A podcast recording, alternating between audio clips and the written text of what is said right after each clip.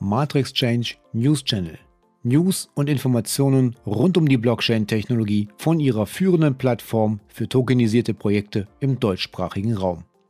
www.matrixchange.eu Hallo und herzlich willkommen zum Matrix Change Podcast. Mein Name ist Holger Kuhlmann und hier gibt es News und Updates rund um die Blockchain-Technologie. Wir informieren Sie darüber, was in der Kryptowelt passiert und natürlich zum Thema Tokenisierung und vor allem noch etwas Eigenwerbung. Für alle, die ihr Kapitalanlagenportfolio noch etwas diversifizieren möchten, kann ich einen Blick auf www.matrixchange.eu unter dem Reiter Invest empfehlen. Das Matrix Change Baskets M18 Portfolio bietet einen guten Mix verschiedener Assetklassen an. So sind sowohl die Chancen als auch die Risiken ausgewogen. Ja, einige Zuhörer und Zuhörerinnen werden sich noch an Facebooks Versuch, eine Kryptowährung zu etablieren, erinnern. Libra sollte sie heißen. Die Idee klang natürlich revolutionär, weil die Währung auch mit verschiedenen Währungen und Staatsanleihen abgesichert und weltweit handelbar sein sollte. Viele Partner wie Visa und Mastercard wandten sich allerdings von Facebooks Plänen ab, nachdem Datenschutzbedenken aufkamen und auch die Regulierungsbehörden sich querstellten. Der Chefökonom des Projekts Christian Catalini räumte jetzt im Interview mit dem Fachmagazin Coindesk Fehler ein. Er sagte, wir waren mit der ersten Version unseres White Papers extrem naiv. Wir hatten sehr viele Ideen und es war spannend zu sehen, wie die Öffentlichkeit darauf reagiert hat und dadurch die Entwicklung beschleunigen konnten. Der Libra war ursprünglich als Währung geplant, die unter anderem mit Dollar, Euro und japanischen Yen abgesichert werden sollte, also ein Stablecoin. Der Libra wurde zwischenzeitlich in Diem umbenannt und es soll eine, so einen Feldversuch geben, die Währung einzuführen. Dazu nochmal, wir sprechen mit den Aufsichtsbehörden über einen schrittweisen Ansatz für die Einführung, sagte Diem Manager Catalini. Wir wollen mit nur einer einzigen Währung starten, die stabil sein wird und sich auf natürliche Weise weiterentwickeln kann.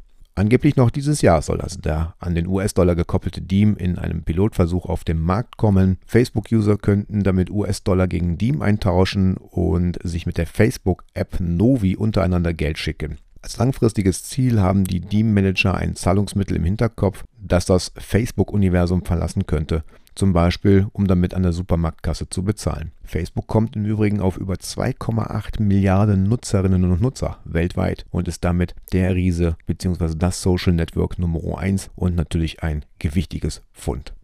In den letzten Ausgaben berichteten wir davon, dass Regulierungsbehörden international Bedenken gegen Kryptowährungen ausgesprochen haben, weil Bitcoin und Co. für kriminelle Zwecke missbraucht würden, was aber durch Chain Analysis widerlegt wurde. Und jetzt möchten die US-Behörden Belohnungen in Kryptowährungen bezahlen und hierbei geht es um bis zu 10 Millionen US-Dollar in Bitcoin. Das US-Außenministerium hat eine Belohnung von 10 Millionen Dollar für Informationen über Hacker, die für ausländische Regierungen arbeiten, ausgesetzt. Die Maßnahme zielt auf Personen ab, die an bösartigen Cyberaktivitäten gegen kritische US-Infrastrukturen beteiligt sind. Das Belohnungsprogramm wird über einen diplomatischen Sicherheitsdienst abgewickelt und hat einen Dark Web also Tor-basierten Tipp-Meldekanal eingerichtet, um die Sicherheit potenzieller Quellen zu schützen. Das RFJ-Programm arbeitet auch mit behördenübergreifenden Partnern zusammen, um die schnelle Verarbeitung von Informationen sowie die mögliche Verlegung und Auszahlung von Belohnungen an Quellen zu ermöglichen. Die Belohnungszahlen können Zahlungen in Kryptowährung beinhalten, sagte das State Department.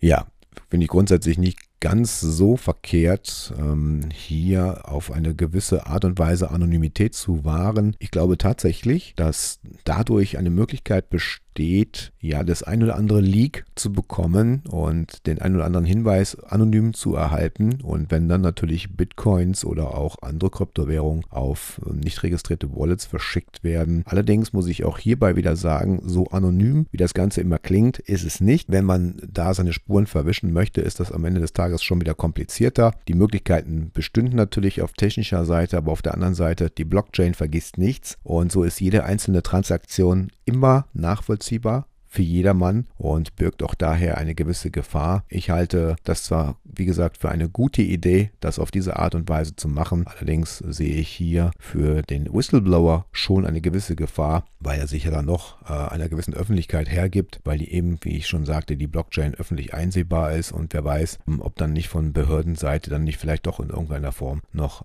andere Ermittlungen einhergehen. Naja, die US-Börsenaufsicht SEC musste im Prozess gegen Ripple Labs noch einen Dämpfer hinnehmen.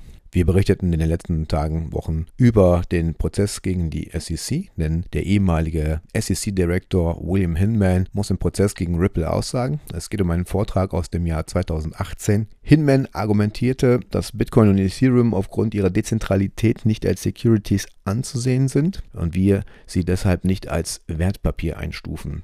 Die SEC klagt aber gegen Ripple und sagt, dass der XRP-Token ein Wertpapier sei und Ripple somit gegen die Auflagen verstoßen habe.